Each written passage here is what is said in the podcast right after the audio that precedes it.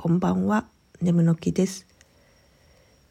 今日は父が病院で施術を受けていたので、こりゃ猫が暇してるだろうなと思い、様子を見に行ってきました。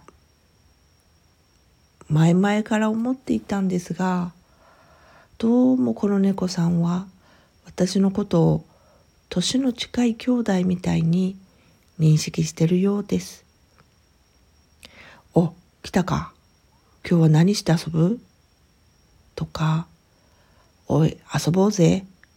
はよはよ。とか、え、もう帰っちゃうの？早くね。とか、そんな態度。言動は無邪気な小学生男子って感じです。そうなると、私はせいぜい中学生男子くらいの感覚でしょうかね。